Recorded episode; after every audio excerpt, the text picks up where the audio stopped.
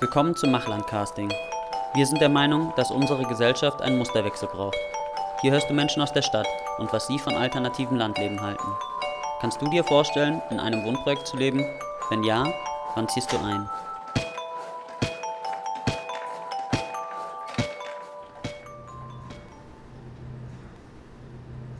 Hallo und herzlich willkommen. Ich bin heute in der Alten Münze.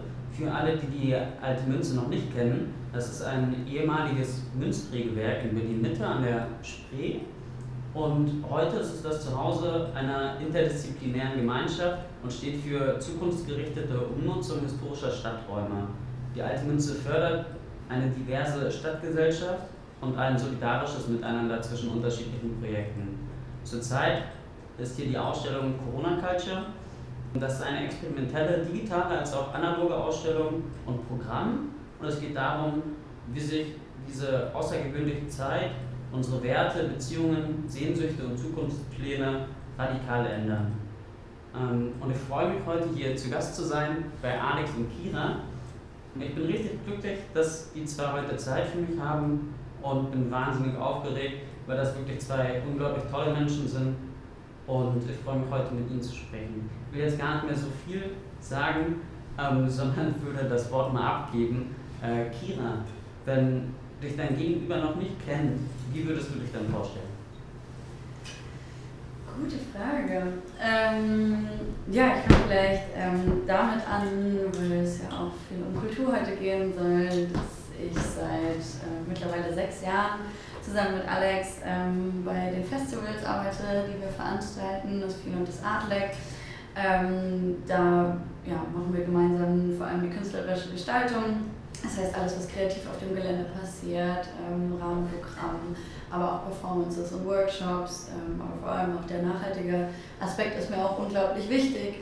Und ähm, genau, versuche so auf dem Gelände möglichst vielen KünstlerInnen einen Ort zu geben, um sich dort ausleben zu können. Alex, wie sieht das bei dir aus?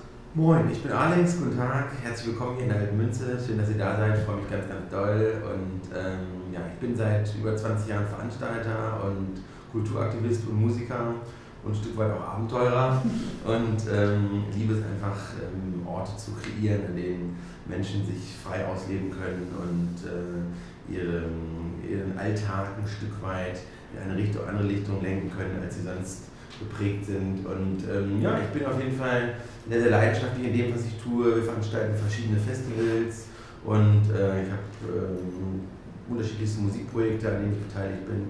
Und wir betreiben hier die alte Münze, die wir äh, mittlerweile seit acht Jahren in einen Ort entwickelt haben für Kunst und Kultur, der auf 14.000 Quadratmeter ähm, sehr, sehr breit und divers aufgestellt ist und hier im Herzen der Stadt einen Freiraum geschaffen haben und sozusagen auch ähm, erhalten haben, der äh, für eine diverse Stadtgesellschaft steht.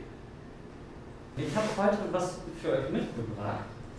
Ähm, Wir lieben Geschenke. Ja, es ist nur was Kleines. Und zwar habe ich ähm, Origami Kraniche gebastelt heute Morgen. Ja, mal lustig. Danke. Ich habe euch nämlich auf dem. Ähm, Hängen wir gleich ins Büro als Erinnerung. Ja, das, das ja. hoffe ich. vielleicht kann man. Ich habe euch beide nämlich wegen dem Feel Festival kennengelernt. Ja. Und ähm, da hatte ich einen schönen Moment. Ähm, wir haben als Kollektiv Waldblöße äh, kleine Teile des Festivalsgeländes mitgestaltet, Himmelbetten gebaut und auch ein Baumhaus.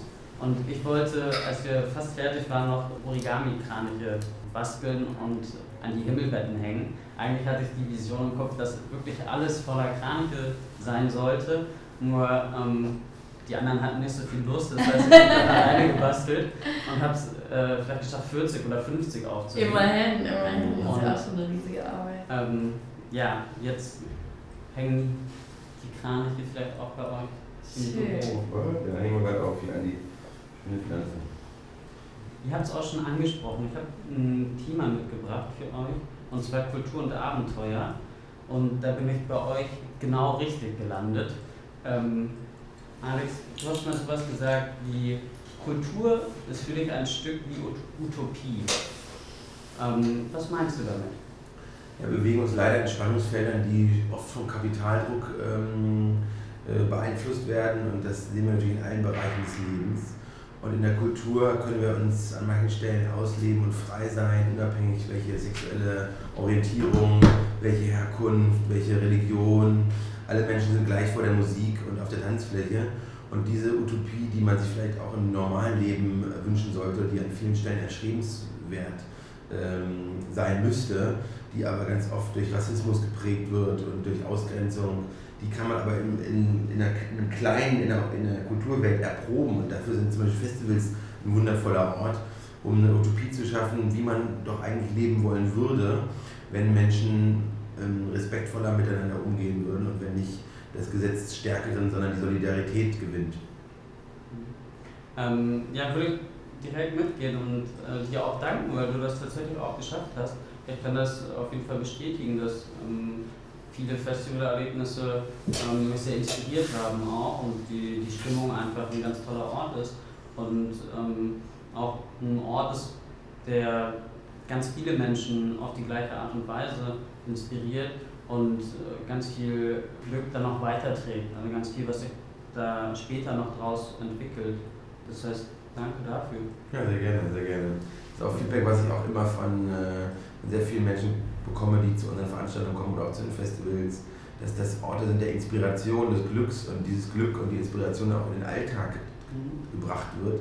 Und das ist auch meine Antriebsfeder zu sagen, hey, wie können wir dieses Gefühl und dieses Erlebnis speichern und vielleicht auch in Projekte und unseren Alltag integrieren, um gemeinschaftlicher zu sein und miteinander in den Fokus zu stellen und nicht das Gegeneinander. Kira, ähm, was war das größte Abenteuer, was du je erlebt hast? Oh, es gibt so, so unglaublich viele Abenteuer, die ich erlebt habe. Ähm, ein unglaubliches Abenteuer war auf jeden Fall ähm, der Afrika-Burn. Ähm, da war ich zwölf Tage lang, weil ich auch bei der Bühne mit aufgebaut habe und auch den Abbau mitgemacht habe.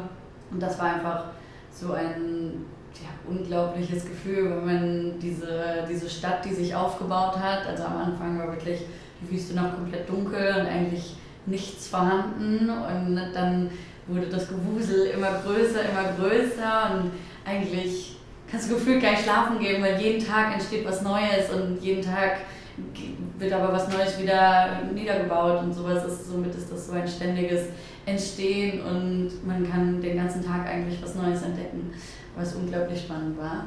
Ähm, das war auf jeden Fall ein riesiges Abenteuer, was ich erleben durfte.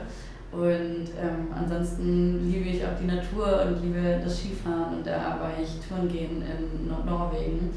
Und das war auch ein unglaubliches Abenteuer, weil wir da mit einem Segelboot jeden Tag zu einem anderen Berg gefahren sind, den dann fünf bis sechs Stunden hochgestiegen sind, um dann wieder runterzufahren. Und dieses Gefühl, ganz oben fast alleine in der Natur zu stehen und um sich herum nur Berge und Wasser zu haben, ist ähm, im Vergleich zu diesem Gewusel auf jeden Fall eine andere Passion und ein anderes wunderschönes Gefühl, ähm, was ich erleben durfte. Alex, du hast schon gesagt, du bist auch ein Abenteurer. Ähm, welchen Stellenwert haben Abenteuer in deinem Leben? Hohen, weil ich liebe das Risiko auch und ich liebe es auch, äh, mich außerhalb meiner Komfortzone zu bewegen und ich finde es wichtig und richtig auch gewisse Gefahren einzugehen und die haben natürlich irgendwie das bringt das Abenteuer mit sich, dass man sich in Bereiche bewegt, wo man sich vielleicht vorher nicht äh, auskannte und außerhalb seiner Komfortzone. Und ich finde es einfach auch schön und spannend, das mit Menschen zusammen zu erleben. Also ich bin ja nicht so ein Individualabenteurer, sondern ich finde es cool, im guten Team zusammen Dinge zu schaffen, die man vielleicht allein nicht geschafft hätte und an die auch keiner geglaubt hat. Und ähm, das haben wir zum Beispiel mit Festivals bewiesen, aber auch hier mit der alten Münze, dazu zu sich und zu seinem Team zu stehen, zu sagen, hey, es sind, alle anderen sagen, ihr schafft es nicht und wir haben es trotzdem geschafft und da einfach zu kämpfen und sich den, den Druck, der von außen kommt, nicht zu Herzen zu nehmen, sondern zu sagen, hey, wir glauben an das Gute und wir sind auf dem richtigen Weg. Und auch wenn es jetzt gerade mal richtig scheiße läuft und wir große Probleme haben, wir kriegen es irgendwie hin und wir kämpfen weiter das hat mir auf jeden Fall ähm, das, meine Abenteuer ist ungebremst und ich habe richtig Bock noch äh, weiter zu, äh, zu ziehen mit meiner, meiner Abenteuertruppe. ja, und ich glaube, dass äh, diesen Spirit übertragen wir, glaube ich, auch ganz gut an unsere Gäste und BesucherInnen, ähm, weil es einmal so unglaublich viel zu entdecken gibt und das probieren wir ja auch zu übertragen, dass es einmal diese Utopie ist, aber auch gleichzeitig ein Abenteuer und dass man dadurch dann gestärkt zurückgeht ähm, in sein normales Leben oder in seinen Alltag und hoffentlich dadurch inspiriert wird und das weiterträgt, diese Energie. Ähm, wie würdet ihr Kultur beschreiben? Was ist Kultur für euch? Kultur ist für mich ähm, Lebenselixier, äh, Kit, der Menschen zusammenhält, der eine Gesellschaft zusammenhält, der ähm, über, über allem steht und also uns auch menschlich macht. Das heißt, wir sind ähm, durch unsere Kultur und durch unser Miteinander und unsere Interaktion ähm, sehr stark miteinander verbunden. Und das jetzt in Bezug auf unsere Veranstaltung ist auch etwas, was es schon seit vielen Jahrtausenden gibt. Es gab immer schon Zeremonien, es gab ein gesellschaftliches Miteinander, so haben Menschen immer schon interagiert und Menschen haben immer schon die, dieses Gemeinschaftsgefühl auch äh, durch Tanz und durch den Rausch ins Feuer und das sind alles Dinge, die in uns sind, unsere DNA und die uns auch äh, dieses Gemeinschaftsgefühl geben. Und das ist natürlich auch einer der Gründe, warum wir uns zum Beispiel auf der Tanzfläche wohlfühlen, wenn wir zusammen zur Musik tanzen und dieses Gemeinschaftsgefühl auch spüren, diese Verbundenheit. Man spricht nicht mit den anderen, also wenn er jetzt, klar, wenn es ein kleiner Tanzfläche spricht man mit jedem, aber ähm, wenn es ein großer Tanzfläche ist, kann man ja gar nicht mit jedem sprechen, aber man hat trotzdem den gleichen Spirit, den gleichen Geist, den man in dem Moment teilt und dieses Gemeinschaftsgefühl ist auch das, was Kultur für mich ausmacht. Und ähm, gibt natürlich ein ganz breites Kulturverständnis auch. Es gibt auch natürlich kulturelle ähm, Themen, die, die, mir jetzt zum Beispiel jetzt persönlich nicht so zusagen, die aber zu mir auch wichtig sind. Zum Beispiel klassische Musik, das ist jetzt nicht, da geht mein Herz jetzt nicht so auf, wie wenn ich zum Beispiel elektronische Musik höre. Aber ich möchte überhaupt dadurch nicht absprechen, dass es andere Menschen gibt, die, denen es total wichtig ist, dieses Gemeinschaftsgefühl in der Oper oder äh, in der Philharmonie zu spüren das äh, ist auch extrem wichtig. Es sind einfach Orte, die Menschen zusammenhalten und dieses Gemeinschaftsgefühl trägt unsere Gesellschaft. Das ist auch das natürlich, was jetzt in der Corona-Pandemie-Zeit ähm, fehlt und was einfach an vielen Stellen ähm, das, der soziale, das soziale Gefüge auseinandergerät dadurch auch und ähm, von der Politik natürlich belächelt wird und die großen Konzerne können weiter produzieren und äh, äh, kriegen Milliarden Förderungen und können die dann zum Beispiel beim Beispiel von Mercedes-Benz als Dividende weiterleiten an ihre Aktionäre, das Kurzarbeitergeld in dem Fall. Und äh, die Kulturschaffenden äh, kämpfen um jeden Cent und haben zum Teil nichts zu essen im Kühlschrank. Also das ist halt diese Absurdität, wie Kultur auch von der Politik wahrgenommen wird und äh, wofür natürlich auch wir alle einstehen müssen und kämpfen müssen, dass Kultur auch äh, ein Stück weit respektiert wird und angesehen wird. Ja, und ich denke auch, Kultur ist einfach was für die Seele, was du ja. gerade schon angesprochen hast, dass das einfach eher dieser mentalen Gesundheit zugutekommt und dass die das fördert, sei es indem man für die Zeit auch einfach mal die Alltagsprobleme vergessen kann und sich daran fallen lassen kann.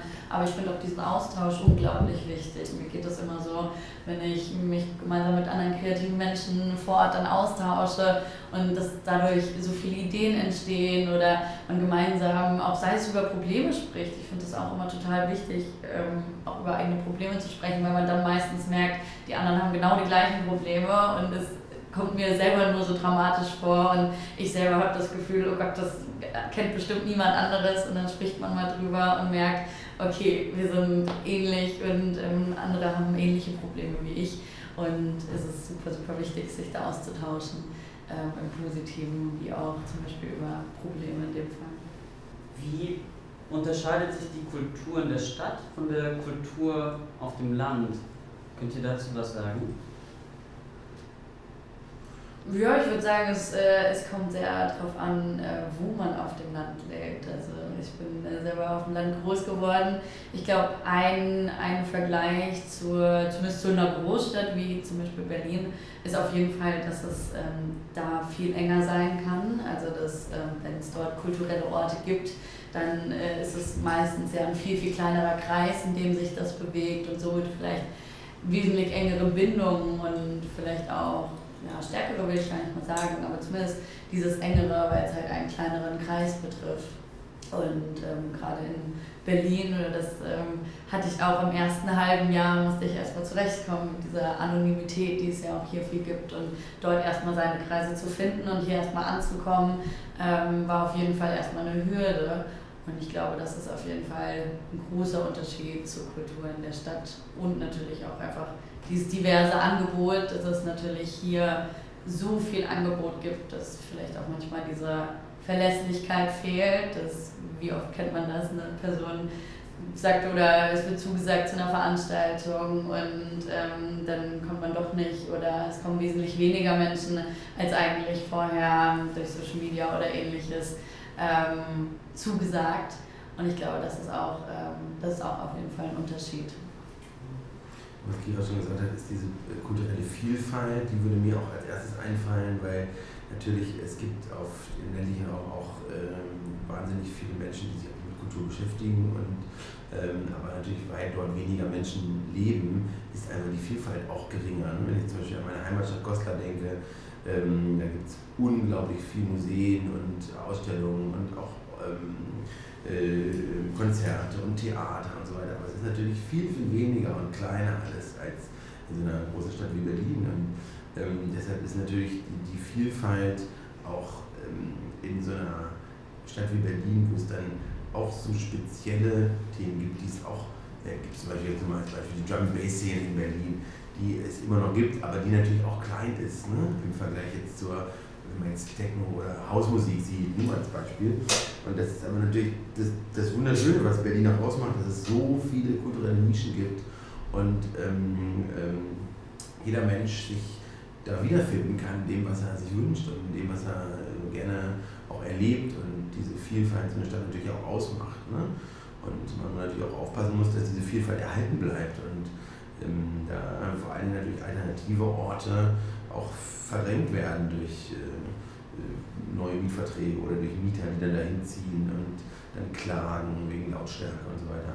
Alten- und Gretchenclub ist ein gutes Beispiel in ähm, Prenzlauer Berg, wo dann sozusagen jemand neu dahin gezogen ist und dann tatsächlich den Rechtsstreit gewonnen hat und das Eigen dann dazu machen musste und dann natürlich zum Glück auf dem Dragoner-Areal das Gretchen ein neues Zuhause gefunden hat im Gretchen, aber also da gibt es ganz, ganz viel ähm, Kampf auch in einer Stadt um Orte für Kultur.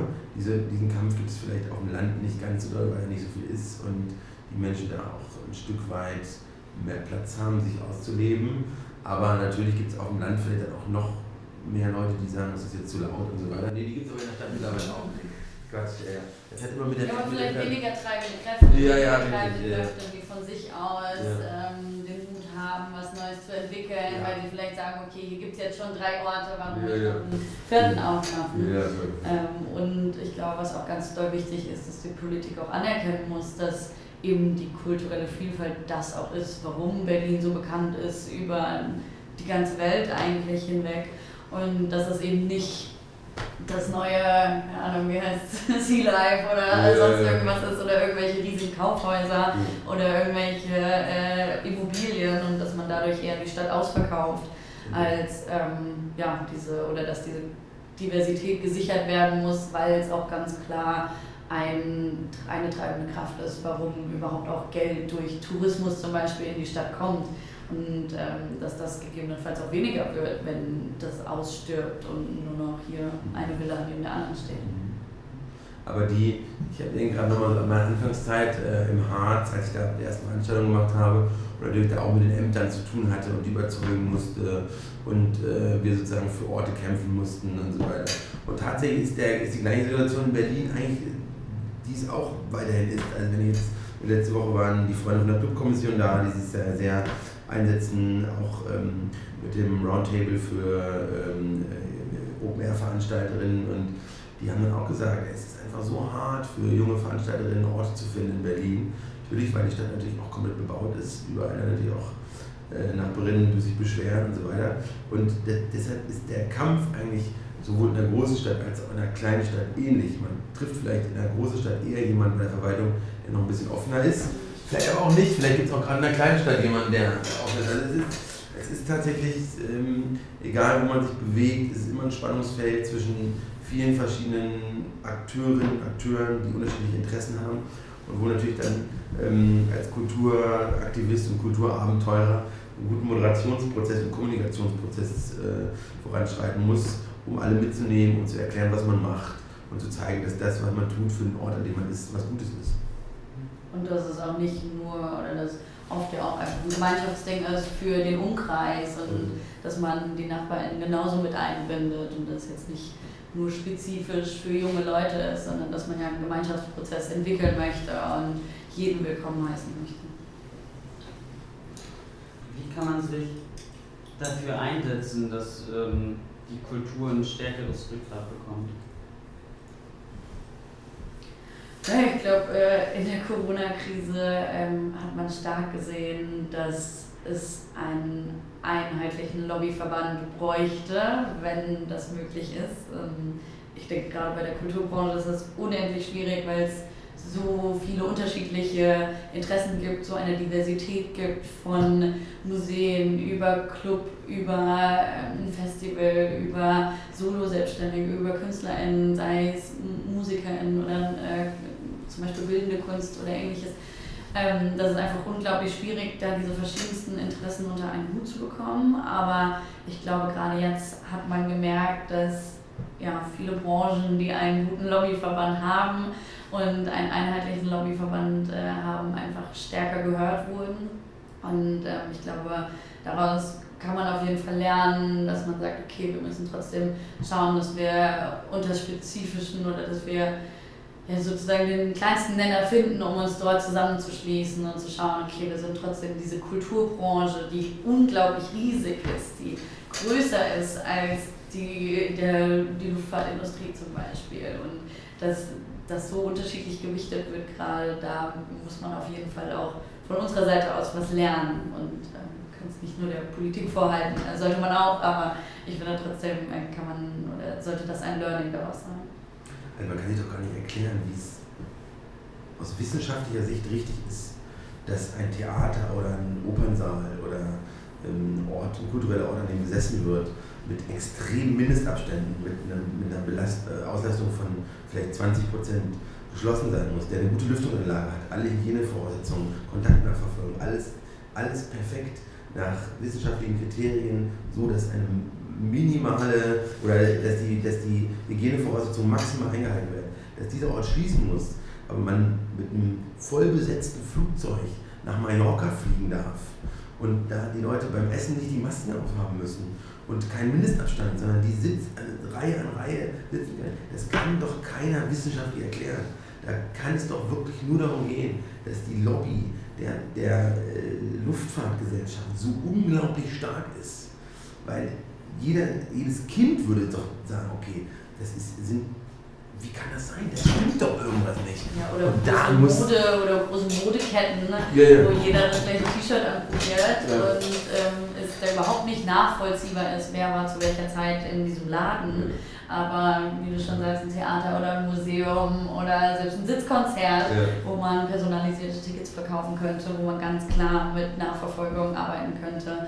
Ähm, und ja, das, ist einfach absurd. Und das hat einfach damit zu tun, dass über viele Jahre die Kulturwelt und jetzt natürlich auch nicht mit aus einer Richtung gesprochen hat, in Richtung Politik und diese Wichtigkeit nicht klar gemacht hat. Und die Wichtigkeit ist ja nicht nur auf einer kulturellen Ebene und einer emotionalen Ebene für die Menschen, sondern sie ist auch monetär. Es ist eine große Wirtschaftsleistung, die die Kulturwelt äh, schafft nicht nur durch sich selber, sondern natürlich auch durch nachgelagerte Wirtschaftsprozesse, Hotels, Gaststätten, Anreise und so weiter. Also da geht es ja nicht nur um Berlin, sondern auch, das ist ja in jeder Stadt in der Kultur, ein Anker ist äh, wichtig und da muss einfach noch mehr Druck aufgebaut werden von unseren Lobbyverbänden, der Politik zu zeigen, es kann nicht sein, dass man mit einem vollbesetzten Flugzeug nach Mallorca reisen darf, aber im Kino und einen Konzertsaal mit 10% im Sitzen nicht besetzt sein darf. Das ist einfach absurd. Ja, das ist auch ganz klar auch einfach für die Demokratie ja. wichtig und fördernd ist. Und dass man vor allem auch, wenn man wieder das Beispiel Festival zum Beispiel nimmt, dass man dort auf einer emotionalen Ebene schafft, in, wo die Menschen in so einem glücklichen Moment ist, dass man da einen ganz anderen Zugang zu den Menschen hat, dass man da ganz anders über wichtige Themen kommunizieren kann. Und deshalb finde ich es auch so wichtig, dass wir ein Rahmenprogramm haben, dass wir ähm, Performances zu gesellschaftskritischen Themen haben, dass wir aber auch das Camp Karlowitz haben beim Vier zum Beispiel, wo wir ganz klar über ähm, diesen Nachhaltigkeits Nachhaltigkeitsaspekt diskutieren und informieren und dass man da einfach Räume schafft, Menschen einen Zugang zu Themen zu geben, den sie vielleicht in ihrem Alltag nicht unbedingt haben oder nicht, nicht in dem Ausmaß haben, vielleicht einfach weil sie ja, noch nicht die Möglichkeit hatten oder weil auch vielleicht ein Informationsstand am Bahnhof, wenn man gerade auf dem Weg zur Arbeit ist, ähm, man da einfach nicht die Ruhe hat, um sich damit auseinanderzusetzen und auf so einem Festival man einfach ja, eine ganz andere Kommunikationsebene hat. Wir haben jetzt viel über die Kulturen der Stadt gesprochen. Äh, ihr wisst ja, wir wollen aufs Land. Wie schätzt ihr ähm, das Potenzial von Kultur im ländlichen Raum ein? Riesig. Potenzial ist riesig, weil erstmal eine sehr, sehr wichtige Fläche, ähm, Faktor da ist nämlich unendlich viel Fläche. Und das ist natürlich auch einer der Zielkonflikte, die man in der Stadt hat, nämlich gleiche Flächennutzungswünsche und wo es dann natürlich auch zu unterschiedlichen Erwartungshaltungen und äh, Vorstellungen kommt. Und auf dem Land gibt es erstmal grundsätzlich sehr, sehr viel Fläche, was wichtig ist, damit Kultur und äh, Miteinander sich ähm, ereignen kann. Das sind einfach diese Orte, die Menschen verbinden und wo man zusammenkommt. Und äh, unabhängig, ob es jetzt ein Konzert ist oder ein Festival oder eine Ausstellung, miteinander passiert an Orten. Und deshalb ist das Potenzial sehr, sehr groß. Und es sind natürlich auch Prozesse, die schon lange stattfinden. Ähm, es gab natürlich auch durch uns jetzt zum Beispiel in den, an den Orten, wo wir die Festivals machen, ob es jetzt zum Beispiel der Bergheide See ist oder auch unser Rock am Brocken Festival im Harz. Und das sind natürlich Orte, die auch langfristig und nachhaltig durch so ein Festival äh, profitieren und wo sich dadurch auch Communities vor Ort bilden, die kulturell sich weiterentwickeln. Und äh, deshalb ist das Potenzial auf jeden Fall riesen, riesengroß.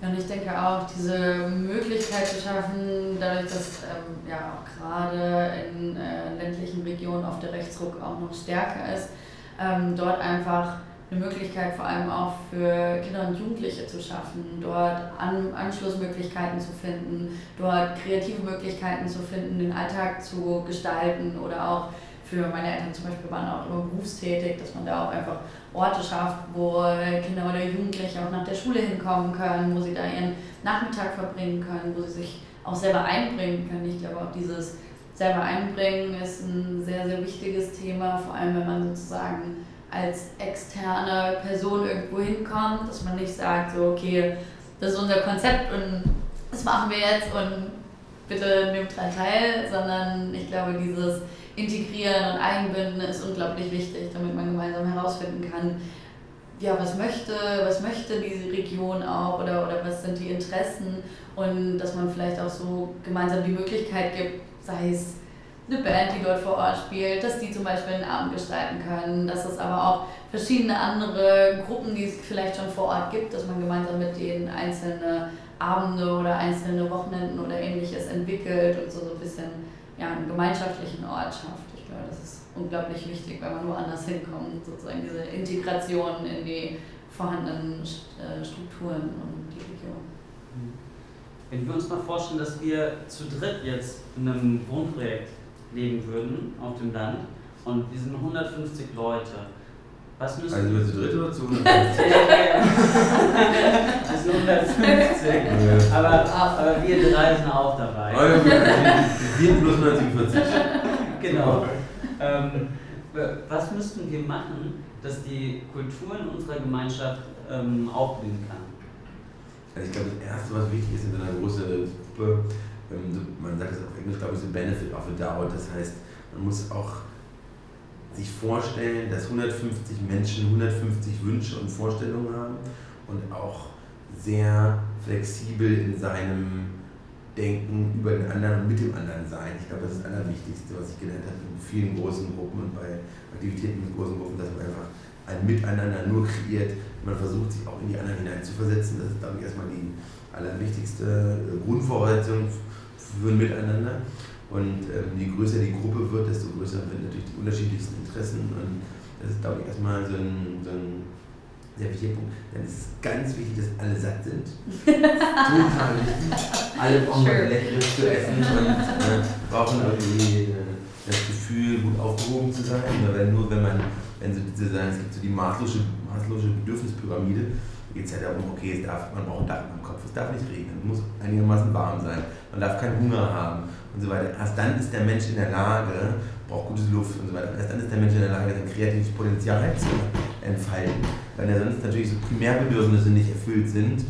Wenn man jetzt dringend auf Toilette will, kennt jeder dann, oder Hunger hat, dann kann man eigentlich richtig denken sozusagen. Also das ist erstmal total wichtig. Diese Grundlagen sind, müssen erfüllt sein.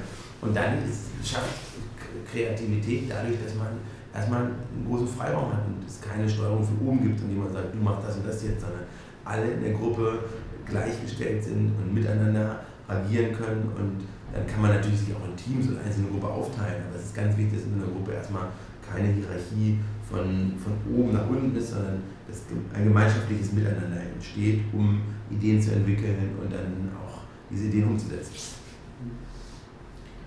Ja, also ich hätte auch direkt die Idee von diesen Teams, dass man sich mhm. wahrscheinlich bei so einer großen Gruppe auf jeden Fall so ein bisschen unterteilen muss in verschiedene Teams.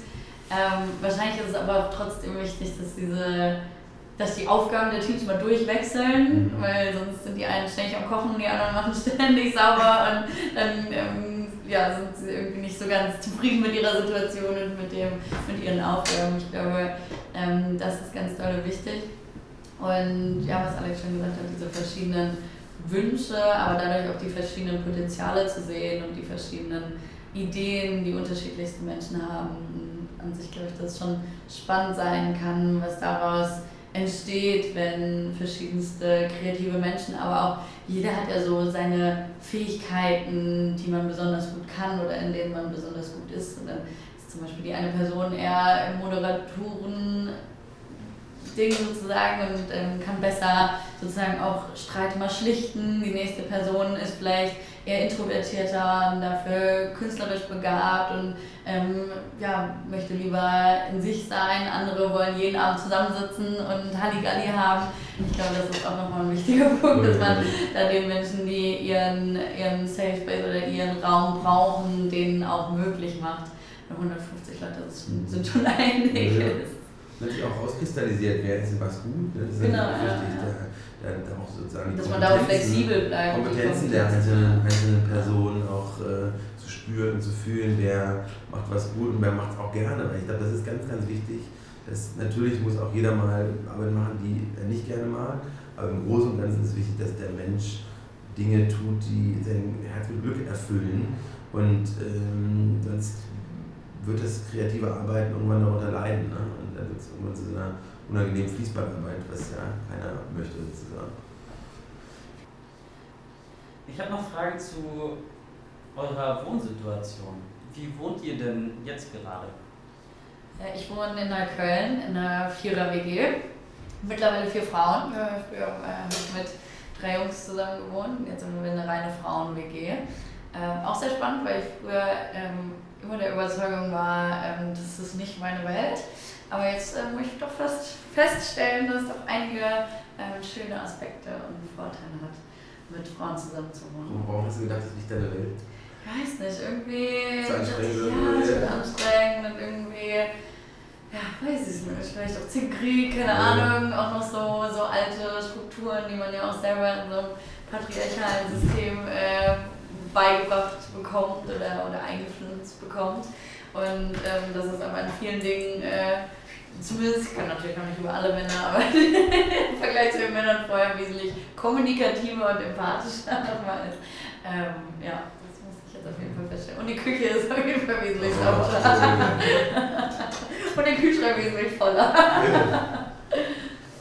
Ja, ich lebe mit meiner Frau zusammen und bald mit unserem Baby, wo ich mich sehr darüber freue. Und äh, dann sind wir zu dritt. Und äh, im Sommer leben wir natürlich am Berghaler See. Da haben wir unser kleines Baumhaus gebaut und äh, da wohne ich in einem Baumhaus. Und äh, mal gucken, ob das mit Baby dann auch klappt. Aber ähm, grundsätzlich.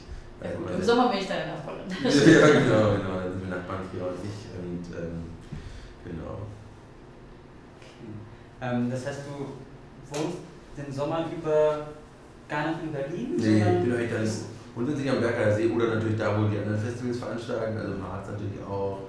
Und äh, ich liebe es einfach auch in der, draußen, in der Natur zu sein. Ich bin irgendwie in, in der Natur auch groß geworden und bin auch tatsächlich, also ich liebe die Stadt auch, aber mein Herz geht mehr auf in der Natur.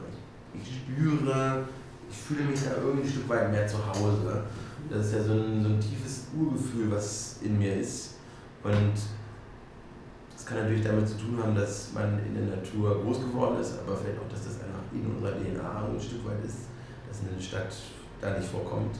Aber ich liebe auch die Stadt über alles und die Energie und das Twirlige und das Miteinander. Und mittlerweile ist es natürlich auch in Berlin so, weil ich recht kommunikativer Typ bin, dass ich auch oft Menschen treffe draußen und das freut mich halt auch, dass so ein bisschen die Dorfstruktur, die ich im Harz hatte, die jetzt auch hier mittlerweile, dass man rumläuft und einfach äh, ohne sich zu verabreden Menschen trifft und sich freut darüber. Und, ähm, ich liebe die Stadt auch, aber ich bin mehr in der Natur als in der Stadt zu Hause. Ich finde, ähm ja, wir leben ja immer zusammen so ungefähr Mai bis eigentlich dann ja, Ende August, Anfang September vor Ort. Und äh, was ich immer schön finde oder was ich immer feststelle, dadurch, dass man da ja eher, ist ja mehr so ein Camping-Lifestyle, ähm, das heißt, wir putzen unsere Zähne draußen an der Wasserstelle und äh, essen dort alle zusammen, sitzen abends mal am Lagerfeuer oder ähnliches. Und was ich immer schön finde, was man merkt, dass man dieses ähm, was man ja trotzdem, egal wie natürlich man auch ist, oder also ob man sich ja schminkt oder nicht, aber trotzdem kommt es ja dazu, man guckt ja, was zieht man morgens an und wie sehe ich aus und wie rieche ich und keine Ahnung. Und das, äh, diese Dinge schleichen sich trotzdem schnell in der Stadt mal ein. Ähm, und das finde ich immer da schön, dass man dass es so egal ist, weil man sieht sich eh den lieben langen Tag, man sieht, wie man morgens aufsteht, man sieht, wie man abends zu Bett geht, man sieht, wie verstrubbelt man morgens aus, aussieht und das finde ich immer schön oder das merke ich immer, wie sowas dort alles egal wird und dadurch, dass wir da im Staub arbeiten und tun und machen, dass man auch mal dreckig ist und so und das finde ich immer ein mega, mega schönes Gefühl und das probiere ich dann auch immer möglichst lange in Berlin wieder beizubehalten. Das war früher ganz spannend, weil das ist eigentlich die Kernessenz des Lebens. Was genau. ist wirklich wichtig? Ja. Und warum, wie wollen wir, warum, in welchen Rahmenbedingungen wollen wir leben? Und ich glaube, dass die Stadt den Menschen antrainiert, unter unnatürlichen Rahmenbedingungen zu leben.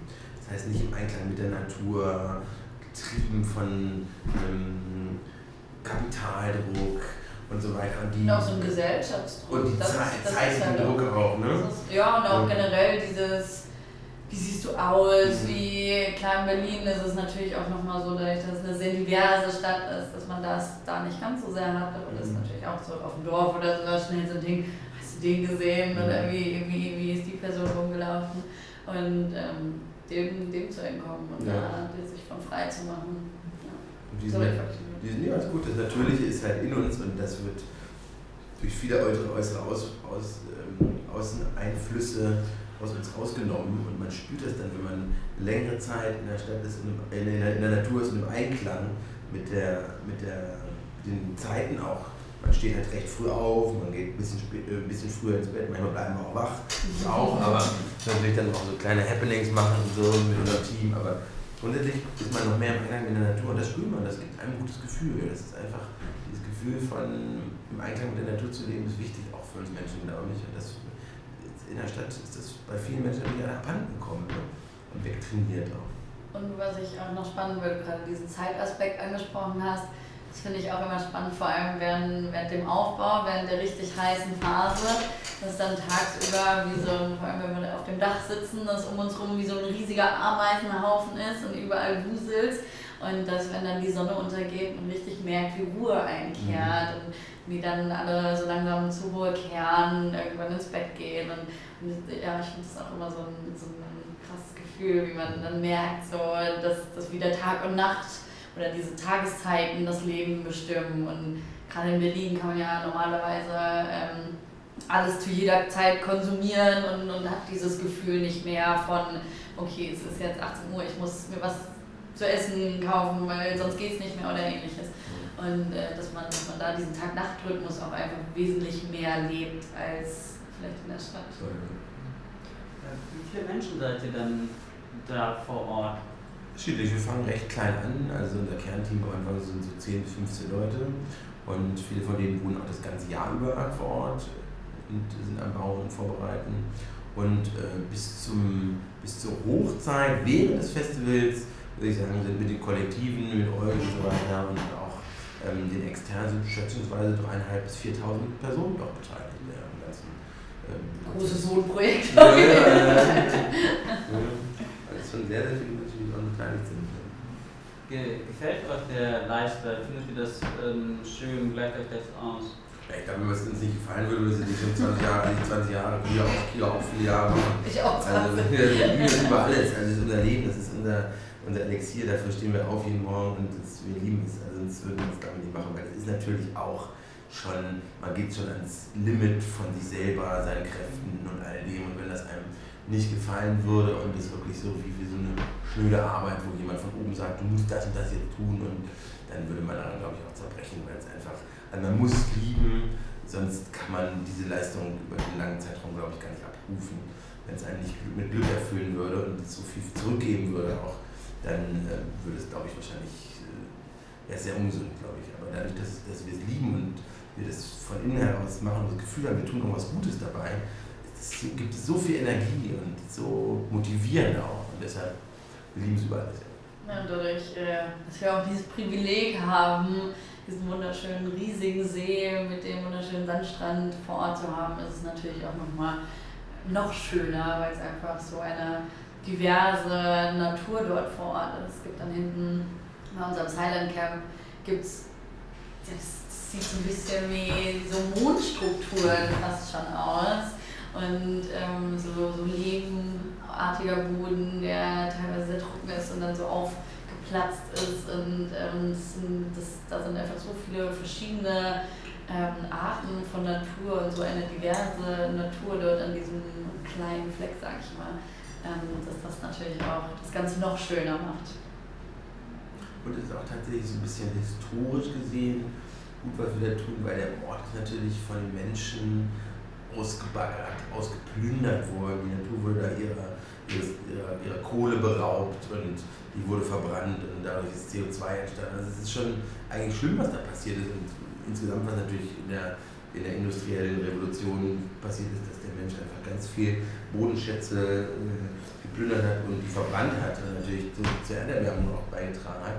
Und ich finde, wir heilen das ein Stück weit in dem, was da passiert ist, weil wir wieder was Gutes bringen an den Ort und Menschen Freude haben dort und irgendwo ähm, natürlich das nicht ungeschehen machen kann, aber trotzdem wieder positiv ähm, nutzt diesen Ort, der viele Jahre sehr schlecht, trotzdem schlecht behandelt wurde. Genau, genau trotzdem ja. aufklärt, indem wir auch Führungen während der Veranstaltung auch auf der F60 haben, also diesem großen, der großen Abraumförderbrücke, die dort steht.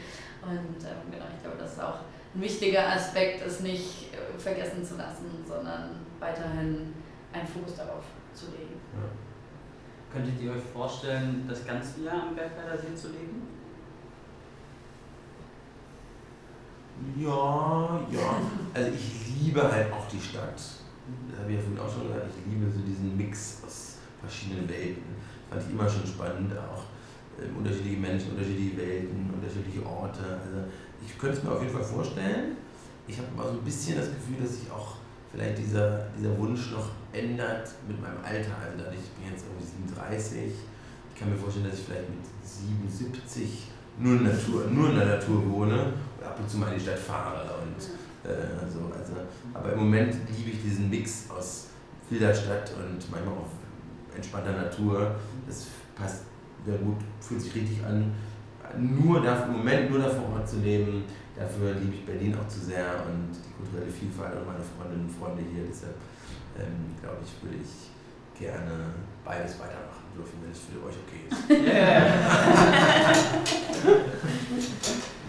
ja, ich glaube, mir geht es mir geht's ähnlich, dass ähm, natürlich da aktuell vor Ort auch ein sehr kleiner Kreis ist. Ich glaube, anders wäre es natürlich auch nochmal in einem Wohnprojekt, ähnlich wie ihr es anstellt, wenn man dort zum Beispiel eine Gemeinschaft hat, in der man auch diesen sozialen Austausch hat. Ähm, weil ich glaube, dass es, oder ich weiß, dass das mir auch sehr, sehr wichtig ist. Und ähm, wenn wir im Sommer vor Ort sind, werden es ja auch immer mehr Menschen und ähm, ja, so viele Menschen, die wir auch über Jahre schon, die über Jahre schon dabei sind und wo es auch einfach jedes Jahr schön ist, die wiederzutreffen und vor Ort da diesen Sommer zu verbringen. Und äh, genau von daher wäre es oder ist es mir wichtig, dass man in einer Gemeinschaft dort lebt oder wenn man, wenn man dort das ganze Jahr leben würde, dass es genug Menschen zum Austausch gäbe. Weil ich glaube, so sehr allein, wenn du in einer kleinen Gruppe in, in der Natur ähm, vielleicht ja auch jetzt noch nicht, wer weiß, später kann ich mir das auch gut vorstellen. Weil ich generell auch spannend finde, diese Wohnprojekte, vor allem auch im Alter. Ich finde das richtig nice, wenn man so als Rennerin zusammen mit äh, ein paar Freunden irgendwie, die eine kann ich mehr richtig sehen, die nächste hört schlecht. man spielt abends, ich weiß es nicht, ja. Taxologo oder Knüppel. Das, darauf habe ich richtig, richtig ja, Lust. Ich glaube, das ist auf jeden Fall äh, richtig schön, so äh, sein Leben, Lebensabend zu genießen in der Gemeinschaft äh, mit Freunden irgendwo in der Natur.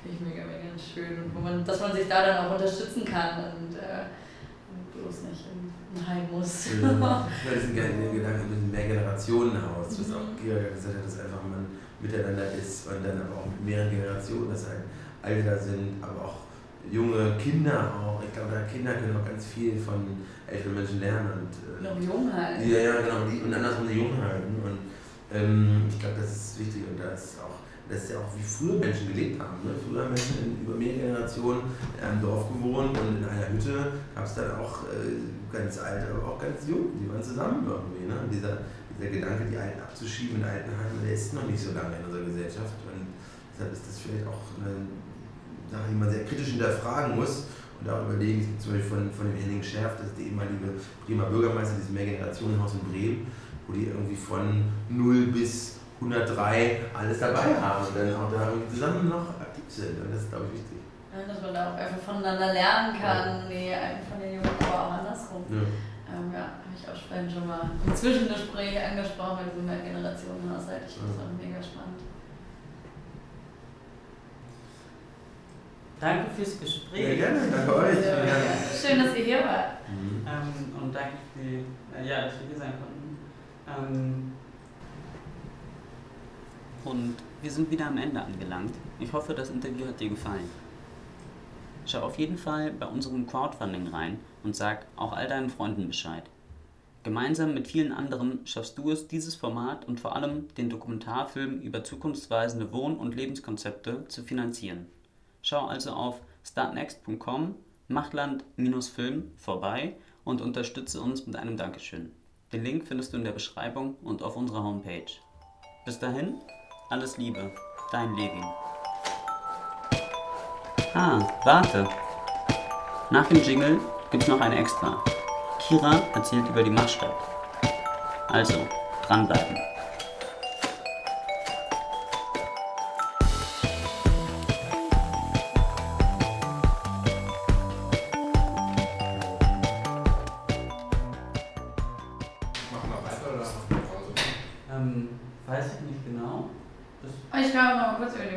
Reden. Das ja, habe ich äh, eingangs, äh, eingangs vergessen. Ja. Ähm, genau, ja, du hast ja vorhin schon gesagt, dass ich auch Gründerin der Machstadt bin und das Projekt habe ich sozusagen während Corona gemacht, ähm, weil ja, es schon hart ist, wenn man so eigentlich eine Aufgabe hat, wo man mit vollem Herzblut dabei ist und plötzlich ja, eigentlich ein Berufsverbot hat und plötzlich nicht mehr dem nachgehen kann, was einen so sehr erfüllt und was man so gerne tut. Und äh, genau, die Machstadt ist eine offene Werkstatt, ähm, ein Ort, an dem es auch um ja, Verbindung und ähm, Austausch geht, an dem man zusammenkommen kann.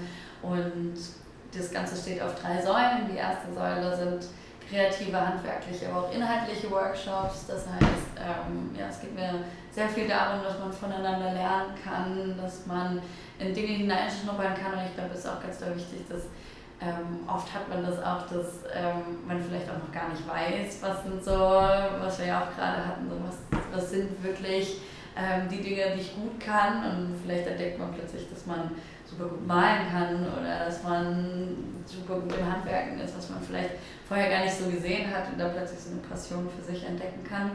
Und eine Freundin zum Beispiel, die auch bei einem Workshop mal dabei war, die meinte auch so, ja, zu Hause hätte ich es nicht gemacht, so, obwohl sie Lust daran hatte und obwohl sie Spaß daran hatte, meinte sie so, ja, dadurch, dass es so ein aktiver Punkt war, wo man, den man sich im Kalender eingetragen hat, weil sonst passiert es ja dann doch schnell, dass irgendwie, dann war der Tag voll und dann kann man sich doch nicht aufraffen.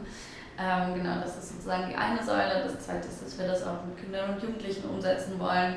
Ähm, was ich vorhin schon mal angesprochen habe, da ich es total wichtig finde, diese Arbeit auch möglichst früh umzusetzen und gerade auch Kindern und Jugendlichen im Schulalter so ein bisschen so eine ja, Alternative aufzuzeigen zu ihrem, zu diesem sehr, ja, wie nennt man das, sehr formgefassten Schulalltag, ähm, wo es ja zum Beispiel außer Kunst und Musik vielleicht noch darstellendes Spiel äh, sehr, sehr wenig äh, Raum gibt für kreative Entfaltung oder auch einfach Dinge auszuprobieren und wirklich zu schauen, was kann ich gut, was kann ich nicht gut, worauf habe ich auch einfach Lust oder woran habe ich Lust, das weiterzumachen. Und die letzte Säule ist, ähm, ja, den Ort zu vermieten an KünstlerInnen, Kreativschaffende, aber auch Kollektive, die entweder zu Hause keinen Platz haben oder keine Werkzeuge haben oder nur projektweise arbeiten oder nicht das Geld zum Beispiel auch haben, sich das Ganze über ein Atelier, das ganze Jahr über ein Atelier zu leisten. Und genau, die so vor Ort sich ja, kreativ ausleben können. Und natürlich, wenn irgendwann mal äh, Corona uns so ein bisschen die Möglichkeit gibt, ist natürlich auch einfach diese Idee schön, gemeinsam einem, oder gemeinsam nebeneinander herzuarbeiten, so ein bisschen dieses Coworking-Ding. Aber dass man dann auch mal hier und da sich Tipps holen kann oder ähm, wie, wie vorhin bei diesem kreativen Austausch waren, dass man ja dadurch auch inspiriert wird oder sich vielleicht Kooperationen ergeben, die man vorher gar nicht gedacht hätte. Also zum Beispiel sowas, dass plötzlich, zum Beispiel haben wir auch eine äh, Textilwerkstatt auch bei uns, das ist zum Beispiel die Modedesignerinnen, die dort arbeiten, schon äh, mit meinen Handwerkern zusammen überlegt haben, was sie vielleicht zusammen entwickeln können, Sessel oder ähnliches. Und ähm, genau, das finde ich auch einfach super, super spannend, was, was sich daraus entwickeln kann. Und klar, im Sommer oder wenn es irgendwann möglich ist, auch einfach so ein genereller Ort im Kiez, wo man zusammenkommen kann. Und die Werkstatt hat jetzt auch offen. Genau, die ist aktuell, genau, aktuell offen. Wir haben ein Hygienekonzept, das heißt, es wird alles desinfiziert, man muss sich vorher testen lassen und so weiter und so fort. Und dann ähm, kann man auch als ein Haushalt gleichzeitig oder genau, je nachdem wie aktuell dann die Regeln sind, ähm, sich einmieten und dort sein Projekt umsetzen. Das geht auf jeden Fall schon. Wir hatten vor kurzem jemanden, der hat eine Küche gebaut, dann hatten wir schon jemanden, der hat sein äh, sein Angelboot repariert, ist kurz kaputt repariert, aber ist dann wieder äh, richtig repariert. Ähm, dann hatten wir schon welche, die ihren Campervan ausgebaut haben. Das heißt, wir haben auch einen riesigen Hof, was auch super spannend ist. Ähm, haben genug Lagerfläche, dass man alles erstmal aus dem Van rausräumen kann und dann sozusagen äh, neu starten kann oder ihn so gestalten kann, wie man möchte. Und genau, natürlich sind wir auch trotzdem mit Rat und Tat beiseite. Das heißt, wenn ja, es Fragen gibt oder Unterstützung benötigt wird für das Projekt, können wir das auch gerne umsetzen. Und wie kann man dich da am besten erreichen? Ähm, am besten über meine Webseite. Äh, dort gibt es verschiedene Kontaktformulare, beziehungsweise man kann sogar auch direkt den Raum buchen, aber genau, www.machstadt.de. ja, tatsächlich äh, schön, dass es dann auch Machland gibt. Vielleicht äh, kann die Machstadt auch äh, mal zum Machland kommen und dort Workshops anbieten. ähm, ich wusste tatsächlich nicht genau, wie groß das ist. Aber du hast jetzt erzählt, dass da jemand kam und sein Angelboot repariert hat. Und auch das stand auch draußen, ja, ja, genau. Aber das, dann habt ihr schon die Möglichkeit, auch große ähm, Bauprojekte sozusagen umzusetzen. Genau, ja, also es gibt einen riesigen Hof, das ist natürlich praktisch. Ähm, dort stand dann zum Beispiel das Boot oder der Campervan, also die fahren dann nicht in die Werkstatt rein. Ähm, da sind wir auch noch gerade dran, ob wir da noch eine Möglichkeit finden, das einfach noch zu überdachen, damit man äh, nicht im Regen steht, falls man ähm, daran bauen möchte. Und ansonsten haben wir aktuell drei Räume, eine ähm, Hauptwerkstatt, dann die Textilwerkstatt und einen Workshopraum. Und ähm, ja, hoffen, dass wir das ab Mai erweitern können in ähm, noch einen weiteren, einen weiteren Werkstattraum. Ähm, dann hinten soll noch ein kleines Atelier rein und noch zwei Lagerräume.